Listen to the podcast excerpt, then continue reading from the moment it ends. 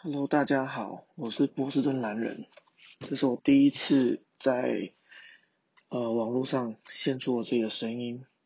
过去长期都是躲在文字背后去传达我在全世界所看到的各式各样的不同的体验，内容呢也从来都不局限于只有某一个议题，有时候我会讨论一些呃旅游相关，在非洲、在墨西哥这些的故事，未来也可以再跟我的听众，如果有听众的话。也愿意跟我的听众来分析。那呃，出道的作品呢，应该算是自己先写过一篇这个关于波士顿中国村中国城的故事。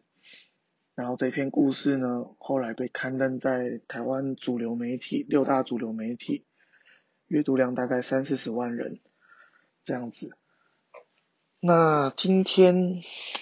主主要开这个频道也是因为很多的议题，其实现在工作的关系、生活的关系太忙了，也来不及写，那干脆就用说的，让大家用第二注意力，在一些闲暇之余听听我讲讲屁话，讨论一下一些议题跟想法。通常我的话题内容很多人都不会想要听，也常常想要吐槽我，想要呛我，这没关系，反正嘛。每个人的生活体验不一样，如果因为别人的想法跟你不同，你就不能提出你自己的想法，那是一件非常可怜跟可悲的事情。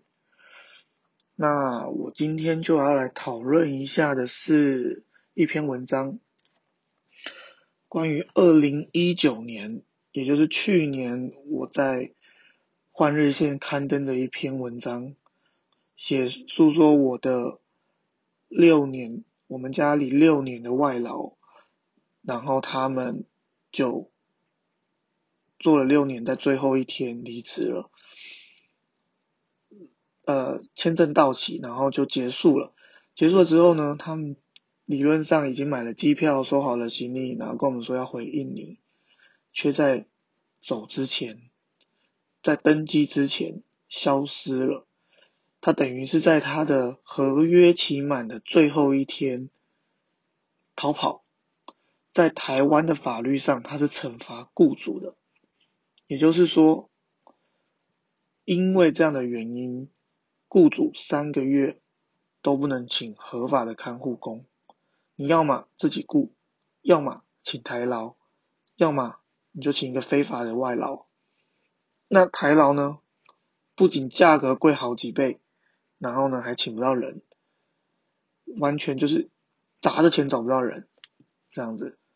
那请非法的外劳呢，等于是在助长了这一个现在的这个我们外劳体系的恶性循环，因为很多的外籍劳工在台湾工作，工作期满要回去了。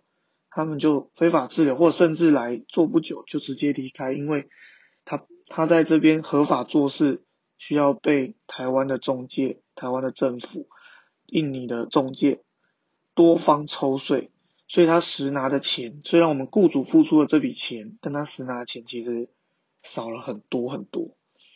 那他如果逃跑了，他可以去找非法的外劳。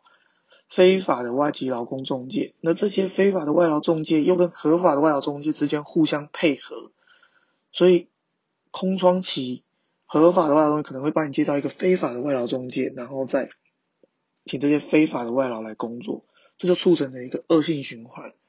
我们的国家就会一直有很多的人，他们就做一做，然后就就是说哦，那我就不要做了，我去做非法的就好了。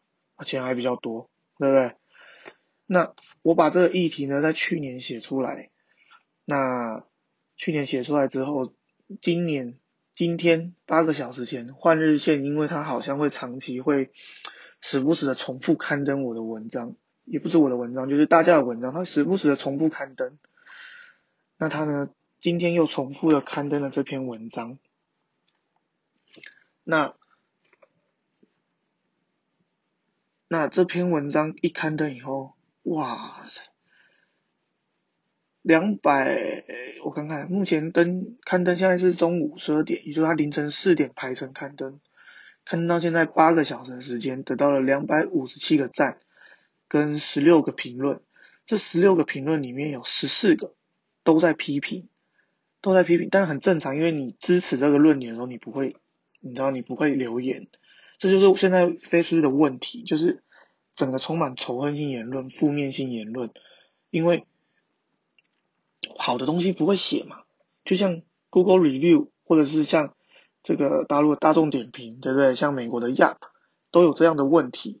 我很经很辛苦的经营一间餐厅。好的，你不一定会上去给五星评论，又不是像 Uber 用完还会跳出一个界面收据。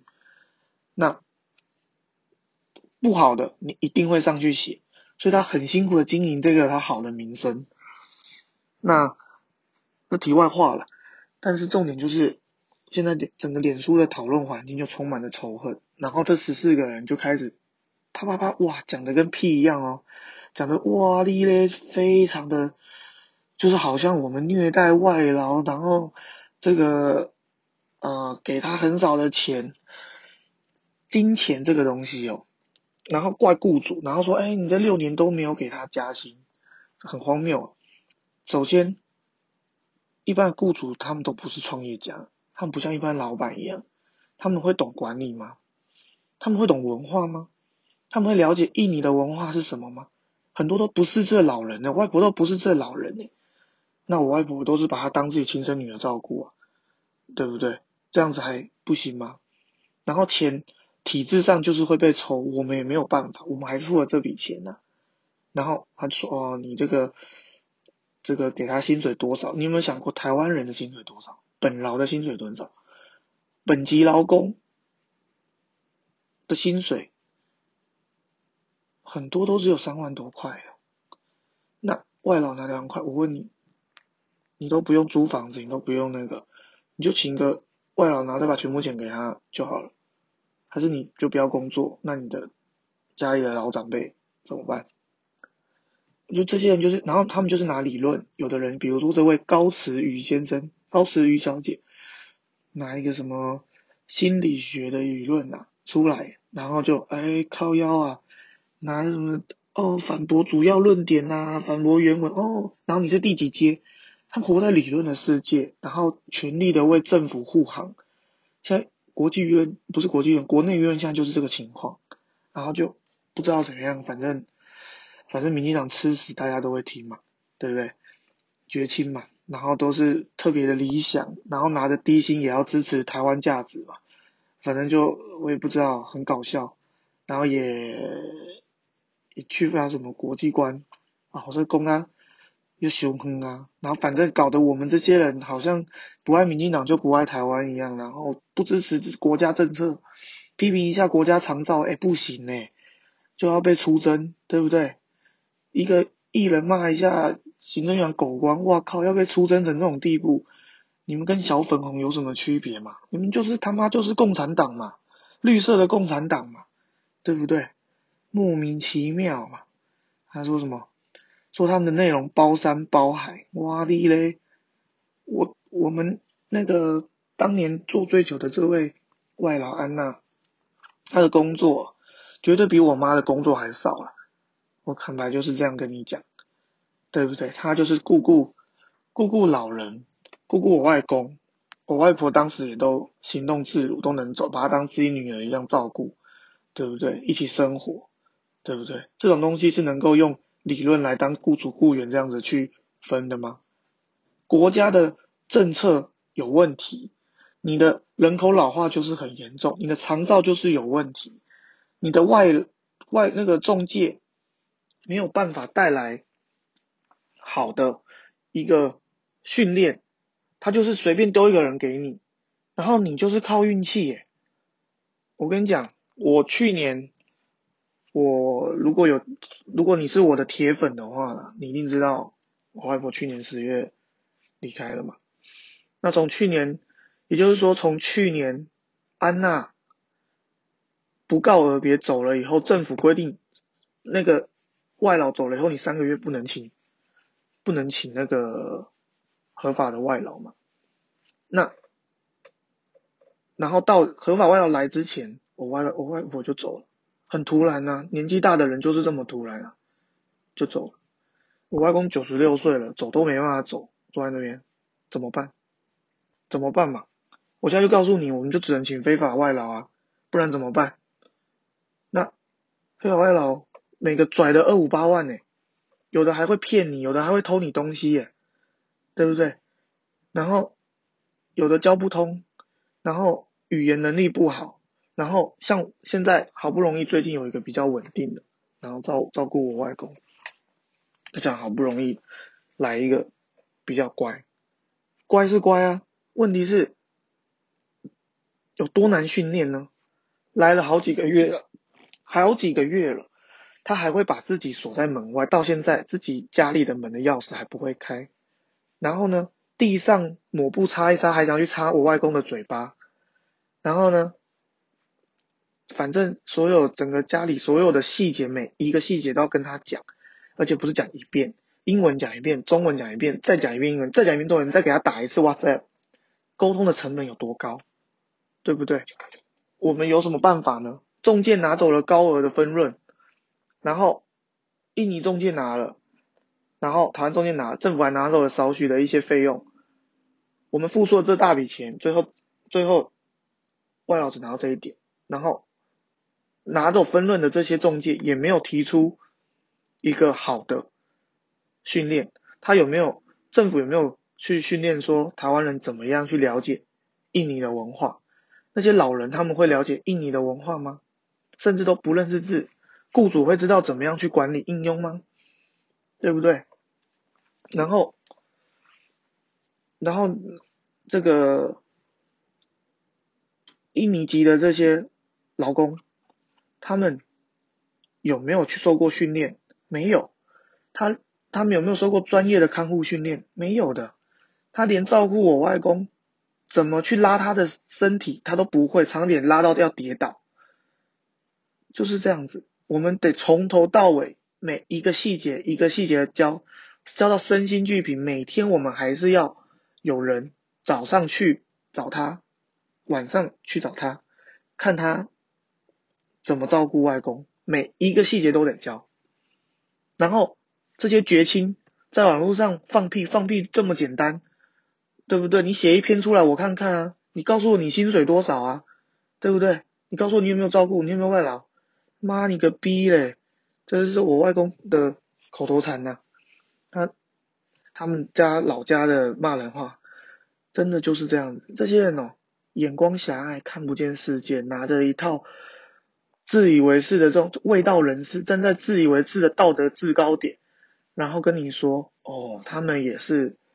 这个员工也是出来是没有错，他们也很辛苦，我们也不是没有体谅，我们也是把他当工，原来讲的好像讲的好像我们把他当奴隶一样，哇哩嘞嘞，莫名其妙。之前的外劳还会欺骗我们，还会欺负我外公啊，然后还会把监视器拔掉，然后说是外公弄的啦，然后然后还会跟我们凹东凹西啊，占我们的便宜啊，对不对？那我们我们能怎样？我们能怎样？然后，然后你跟我说，然后这些绝情跟我说，哎，这不是，这不是政府的错，跟我说这是，哎，这是雇主的问题，雇主没有加薪，雇主对他待遇不好，问题就不是嘛？如果待遇不好，Anna 会需要做六年才离职吗？他做第一个礼拜、第二个礼拜他就走了，他为什么做六年？因为我们对他很好，他工作量也很少嘛。那我外婆把他当她自己亲生女儿，每天要跟他聊天呢。我们也都是把他当家人，我也很感谢他啦。我非常感谢他这段时间，在我外，在我不在国内这段时间，都是都是他陪着我阿嬷。但事实就是，现在的体制就是这样嘛。他回印尼了，他很难再过来，合法申请过来是不是还要再被抽？他当然是非法逃跑啊，不是因为我们苦度他，我们没有抠头他。啊，就是这样子嘛，现在现行的情况就是这个样子嘛。然后，然后他跑了，妈，然后决定说是我们害的，我真的是，我真的无言到一个尽头，你知道吗？真的是有的时候写这些文章有时候是希望就是说，觉得哎，嗯，大家因为每个人的生命体验不同，那每一个个人都很聪明。我坦白说，就是如果你有看过 MIB 的话，你应该知道我在讲什么。他说为什么你不告诉社会大众，我们政府有一个外星人的部门，对不对？然后那个老的那个主管就跟他说，老的外星主管警察就跟他说，因为人是很聪明，但是人群是很盲目的。你懂我意思吗？所以真的就是这样子，真的就是这样子。你很多的议题，可能这个人他在某一个面向很聪明，但是我的体验很多事情，你把它写出来，告诉这社会的时候，因为第一个文章篇幅也有限的，然后呢，第二个他们无法体谅。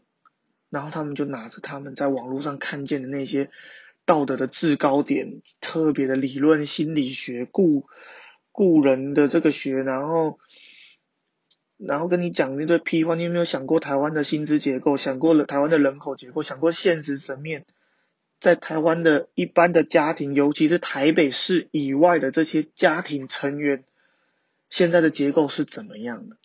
我们有几个家庭成员的薪水？是高于几万的，你有没有考虑过？你有没有考虑过真实跟外劳在训练的成本、沟通的成本是怎么样的？没有人知道，真就是这样子。然后就是一昧的批评，对不对？然后我就觉得，哎，有时候写的心很累，但是我就觉得有这个义务，有这义务要告诉大家很多我。这个生命体验里所遇见的事情，不只是长照，长照真的是国家安全，这不是什么他妈，我跟你讲啦，共匪入侵哦，完全是，完全就是这个民这个民将炒出来的这个狗屁倒灶的这个什么境外势力威胁，境外势力威胁已经六七十年了啦，对不对？每天都拿这个出来，哇！这个时代的人还会听？为什么？因为这些人都是他妈民进党的克刚嘛，对不对？但事实上，真正的国家安全是长照啊，是少子化呀。你以后没有小孩了，你就没有台湾人了，这才是真正的国家安全。你老有所终啊！这些老人他们老了，没有人可以照顾。你你知道吗？很多人连外劳都请不起啊，然后出去打零工啊。一个老人就孤单老人放在家里死了都没有人知道啊。政府知道吗？他妈你现在这些绝亲跟我讲道德制高点，跟我讲说他一个月赚多少钱，六年你给他加了多少薪水，你对他不好他才走。妈你个逼呀！这些人就是。何不食肉糜，你知道吗？现实环境不是长这个样子的。我觉得男人家也不是说特别穷，也不是特别富裕，我们家也算是就是中间呐，在台湾社会里面就是中间呐。那我们都只能这样子了。你想想看，其他家庭，那现在的台湾的这个健保制度，你又让很多的人他不容易死。不容易死，但是活得没有尊严呢，要死不活啊，你知道吗？国外很多可能会有消极治疗，台湾是不能消极治疗，是犯法的，那就是要治啊，治了活了，你活得没有尊严，每天瘫在床上，有什么意思呢？然后你你你有死的勇气吗？如果那个床上那个人是你，你有死的勇气吗？你没有啊。对不对？所以哦，我也不知道怎么说，反正第一集先这样吧。之后再跟大家分享一些我们在美国、在非洲、在中国大陆、在墨西哥、在欧洲的一些体验故事、各种议题，好不好？我们大家有，大家如果真的有兴趣的话，那我们再一起来拉低赛，或者是你可以先看看我以前的文章，好不好？你就 Google 直接打波士顿男人，来看看我以前的文章，好不好？那今天先这样子，好。